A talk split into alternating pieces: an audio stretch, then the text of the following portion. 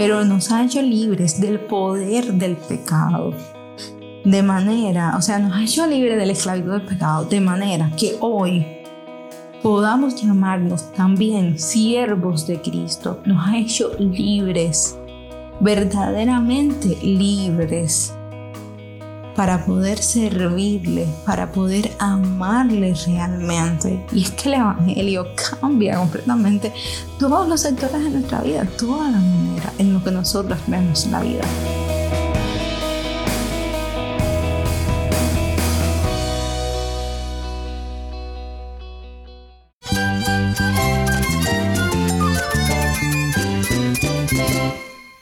Cristo es todo para mí. Mi Salvador, mi amigo, mi guía. Cristo es mi verdad. Es nuestra guía, nuestro faro. Cristo es el Señor y Salvador. Nuestro protector, nuestro amparo, nuestra fortaleza. Es Jesús, el único que te lleva a Dios, el único camino, la verdad y la vida. No hay más ningún camino, es Jesús.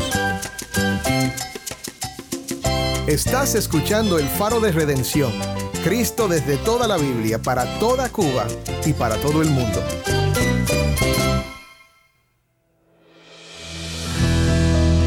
Hola, soy el pastor Dani Rojas, el nuevo director y locutor del Faro de Redención. Gracias por acompañarme hoy. Hoy regresamos a una serie titulada Mujeres centradas en la Escritura.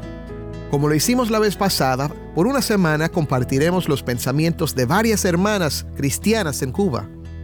Le damos gracias al Señor por capacitar a nuestras hermanas con sabiduría.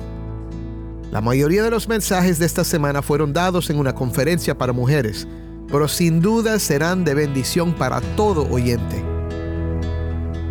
Hoy oiremos un mensaje por Ana Beatriz Noya, maestra de mujeres en la primera iglesia bautista Ebenezer en Palmira, Cuba.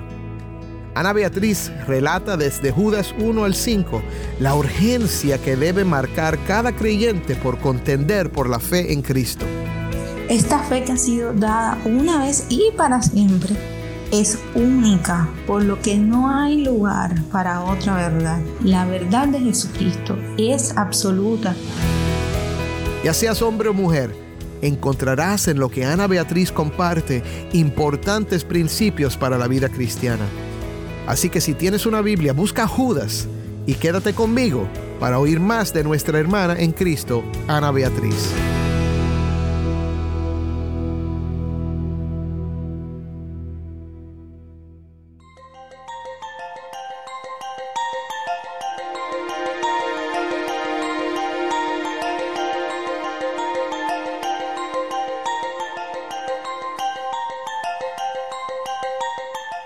Vamos ahora a Cienfuegos, Cuba, con nuestra hermana Ana Beatriz.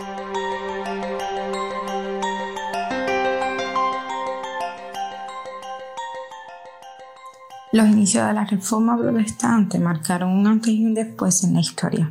Cuando Martín Lutero, un monje agustino, estaba dormido la noche antes de clavar las 95 tesis, no sabía, ni siquiera se imaginaba que Dios lo estaría usando para desenmascarar precisamente ese oscurantismo al que se sumía la iglesia. En una ocasión, en la dieta de Worms exactamente, fue convocado este monje para retractarse públicamente de la teología que estaba profesando o que estaba promoviendo. Un día después, de manera enérgica, dijo una frase que se ha vuelto muy famosa. Mi conciencia es cautiva de la palabra de Dios y no puedo ni quiero revocar nada reconocido que no es seguro o correcto actuar contra la conciencia. Que Dios me ayude.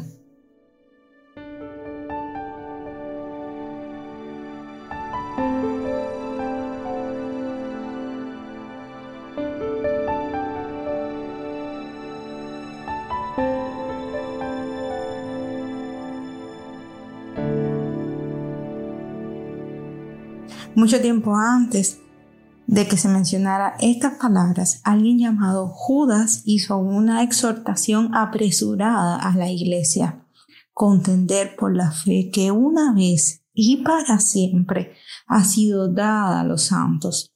La carta, epístola o discurso, como gusten llamar, es un llamado a estar firmes, es un llamado a luchar, a contender, a defender esta fe, esta verdad que una vez y solo una vez ha sido dada a los santos. La verdad del Evangelio manifestado en carne mediante nuestro Señor Jesucristo. El remitente es Judas, un nombre muy común en aquel entonces. Sin embargo, se nos da a conocer de dos maneras. Se presenta como hermano de Jacobo.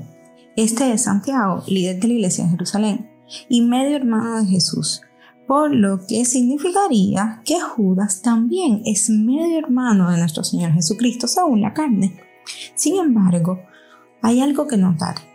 Judas opta primero por mencionar su verdadera identidad, pero como siervo de Jesucristo. O traducido, o sea, eh, en el lenguaje original se usaría la palabra doulos, que significa esclavo. La humildad que muestra el autor al no identificarse como medio hermano de nuestro Señor es notable. Se hace evidente que muestra una relación espiritual. Y esto tiene que ser patente a cada uno de nosotros como siervos de Jesucristo, que nos subordinamos a Él. Así como lo fue para Judas, nuestra identidad tiene que estar con Cristo en Dios. El destinatario precisamente es a aquellos, o sea, la carta Judas la envía a aquellos que son llamados de manera eficaz por la soberanía de Dios que decretó de antemano que serían salvos. O sea, estos elegidos desde antes de la fundación del mundo que Dios en su gracia escogió para una salvación tan grande, una salvación de la cual muchos gozamos hoy. Estos llamados son amados en Dios Padre, son amados con un amor tan especial que no eh, estimó, o sea, que no eh, estimó o sea, a su único hijo, sino que lo entregó por todos nosotros el morir en una cruz eh, para hacernos realmente libres del poder del pecado, pero también al ser amados por el Padre y por supuesto que Cristo en la cruz, o sea, su muerte y su resurrección nos da una, una nueva identidad. De manera que en Colosenses 3 vemos que Pablo le dice a los colosenses que Cristo es nuestra vida. O sea, somos posicionalmente santos, o sea, porque eh, Cristo llega a ser nuestra nueva identidad. Tenemos una nueva identidad en Cristo. Por lo tanto, estos amados también se puede decir que son apartados. O sea, somos apartados para santidad. Somos apartados para ser santos. Y también dice que son guardados en Cristo.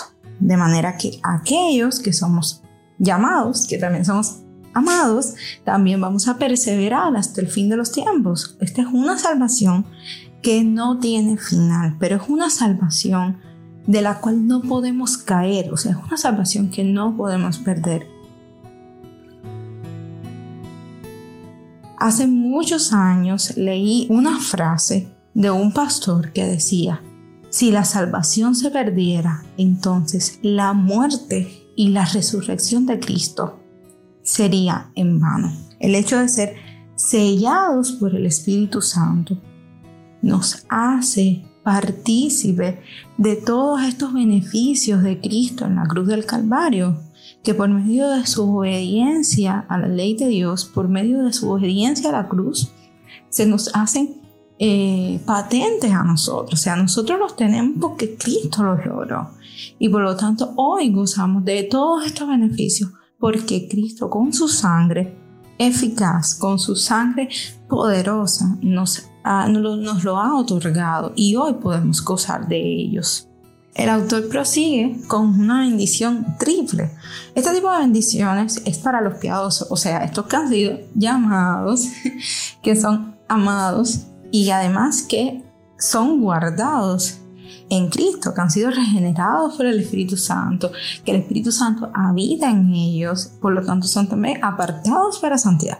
O sea, el Espíritu Santo encamina a los creyentes, capacita a los creyentes para vivir de manera digna, creando en los creyentes y, y también dotando al creyente de la gracia, de la misericordia de Dios, dándole al creyente una paz en Dios, pero además eh, bendiciéndoles con el fruto del Espíritu, amor, gozo, paz, paciencia, benignidad, bondad, fe, mansedumbre y templanza. El motivo de la carta tiene un carácter urgente. O sea, es un ruego, una súplica, una necesidad de exhortar a los creyentes a defender la fe, esta fe que precisamente es el contenido de la predicación de los apóstoles, el Evangelio y Cristo crucificado, es un llamado a permanecer en la identidad que se nos ha revelado en Cristo. Cuando el apóstol Pedro eh, revela la identidad de Cristo, le dice, tú eres el Cristo, el Hijo del Dios viviente. Cristo es nuestra piedra angular. Y es que precisamente sobre esta fe es que la, predicación de la, de la palabra de Dios es que es edificada. Esta fe, o sea, Cristo es el cimiento en el cual los apóstoles y profetas son eh, fundamentados. Esta fe que ha sido dada una vez y para siempre es única, por lo que no hay lugar para otra verdad. La verdad de Jesucristo es absoluta. Y es que vivimos en un mundo caído. Vivimos en un mundo, como bien se llama hoy, la posverdad, donde cada quien tiene su propia verdad, o sea, donde hay un relativismo, donde se lleva el al filo de la navaja cada pensamiento, cada eh, acción o cada cosa que vemos, cada cosa que nos llega a nosotros por medio de la información, donde cada quien tiene su propia verdad o incluso busca nuevas verdades, un mundo que nos dice, vive tu propia verdad, pero que nos damos cuenta, nos hemos dado cuenta al conocer realmente la verdad de Jesucristo, la verdad que Dios ha revelado en su palabra, nos damos cuenta que esta verdad que el mundo nos dice que vivamos, nuestra propia verdad, es realmente una gran mentira. En las escrituras Dios ha revelado la manera en la que nosotros tenemos que vivir, la manera en la que nosotros tenemos que pasar por el filtro, o sea, la palabra de Dios, todas las mentiras que cada día somos, por las cuales somos bombardeados, que vivamos cada día como dignos del Evangelio. Esa es nuestra verdad. Es la única verdad. Jesucristo es el camino, la verdad y la vida. Y solo cuando lo conozcamos como nuestro Señor y Salvador, solo cuando reconozcamos nuestra necesidad de que Él sea nuestro Salvador, pero que también sea nuestro Señor, que sea el legislador y soberano de nuestra vida, es cuando realmente lo conoceremos y es cuando realmente esta misma verdad nos hará libres. Judas nos sigue diciendo que esta fe se tiene que defender porque hay muchos falsos maestros, falsos profetas que están metidos en la iglesia, pero que vemos que no son parte de la iglesia que están realmente encubiertos, o sea, que están infiltrados. Vemos que, lo, que están presentes, porque realmente la, carta tiene un carácter realmente presente, eh, un tiempo presente, y lo vemos que aún en nuestra actualidad, aún en nuestro tiempo, los estamos viendo.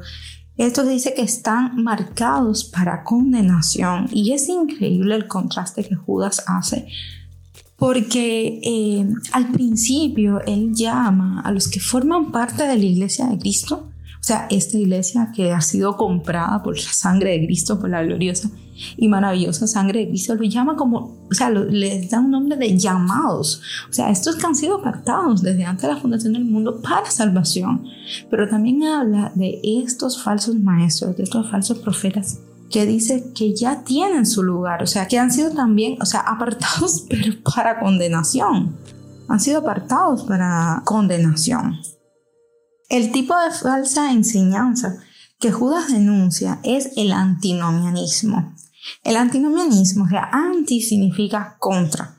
Nomianismo significa ley, o sea, es contra la ley. que los creyentes podrían vivir como quisieran. O sea, ellos decían que los creyentes podían vivir como cada quien vivía, como bien quería, eh, como en el tiempo de los jueces, cada quien hacía lo que bien le parecía que podían tomarse la libertad y que en Cristo teníamos licencia para pecar, que Cristo nos ha hecho libres, pero que Cristo nos ha hecho libres para pecar. Y es que el hecho de ser guardados en Cristo para siempre no nos da derecho para pecar de ninguna manera, no nos da derecho para pecar de manera deliberada. Al contrario, tenemos que cada día eh, negarnos a nosotros mismos, tomar la cruz de Cristo y seguirle cada día. Y es que el Evangelio cambia, el Evangelio redirecciona, la gracia de Dios redirecciona aún la manera en la que nosotros vemos la ley. La ley ya no la vemos como una manera de condenación, ni como reglas que tenemos que cumplir sí o sí para ganarnos el favor de Dios. No, Cristo ha ganado ese favor para, por nosotros. Hemos sido reconciliados con Dios por medio de Cristo. Cristo ha sido el puente para nosotros para poder reconciliarnos con Dios. Incluso intercede aún por nosotros ante el Padre. Pero la ley eh, tiene que darnos gozo, la ley tiene que, tiene que realmente hacernos repensar nuestra vida, porque es que realmente es una forma de vivir, pero una forma de vivir que agrade a Dios. y es que si la ley en un principio si fuera de un Dios imponente, realmente el salmista no hubiera dicho, cuán eh, dulces eh, son, es tu ley, son como la miel a mi paladar. Y es que Cristo realmente, mi hermano, mi hermana que me oyes, Cristo nos ha hecho libres pero nos ha hecho libres del poder del pecado, de manera, o sea, nos ha hecho libres de la esclavitud del pecado, de manera que hoy podamos llamarnos también siervos de Cristo. Nos ha hecho libres, verdaderamente libres para poder servirle, para poder amarle realmente. Y es que el Evangelio cambia completamente todos los sectores de nuestra vida, toda la manera en lo que nosotros vemos la vida. Cristo nos ha hecho libres del pecado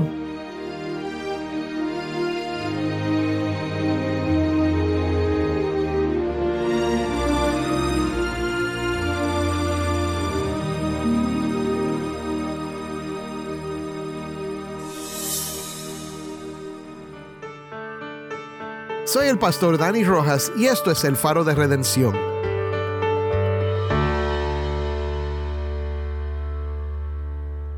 Le damos gracias a Ana Beatriz por compartir con nosotros en nuestra serie titulada Mujeres centradas en la Escritura.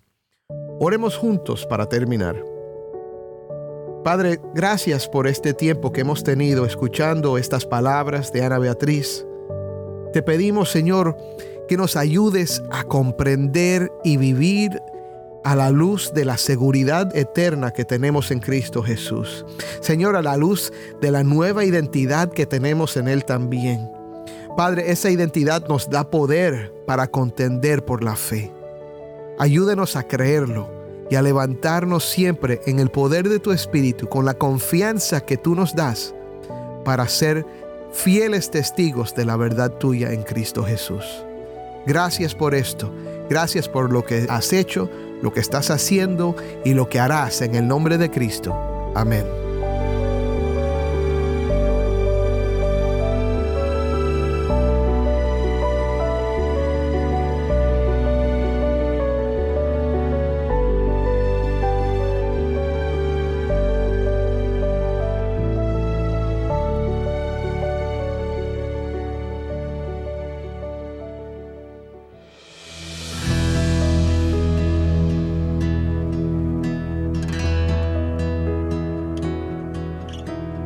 Faro de Redención como programa radial fue ideado para Cuba, pero ha crecido a un nivel global y si estás en sintonía fuera de Cuba, te agradezco por pasar estos tiempos con nosotros estudiando temas que nos fortalecen en nuestro caminar cristiano. ¿Tienes una historia que contarnos sobre cómo el Faro de Redención está impactando tu vida? Mándanos un correo electrónico a ministerio arroba De nuevo, ministerio arroba elfaroderedención.org. O si te es más fácil, puedes enviarnos un mensaje en WhatsApp. Nuestro número es 1-786-373-4880. 1-786-373-4880. Y no olvides que también nos puedes seguir en las redes sociales, en Facebook, Instagram y Twitter.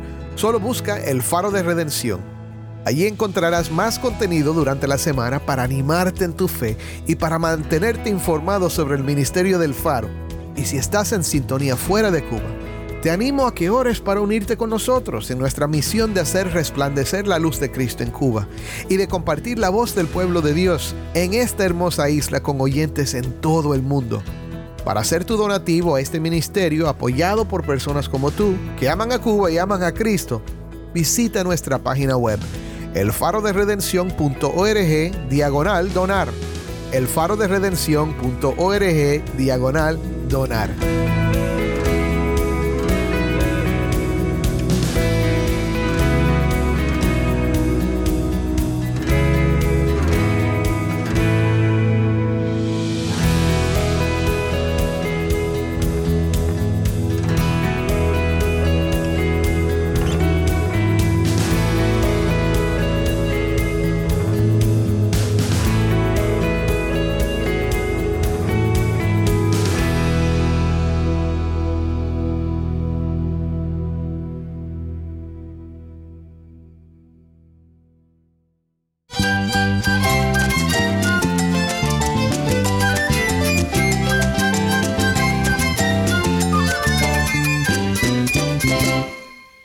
Soy el pastor Dani Rojas. Te invito a que me acompañes mañana en nuestra serie Mujeres centradas en la Escritura. La luz de Cristo desde toda la Biblia, para toda Cuba y para todo el mundo, aquí en el Faro de Redención.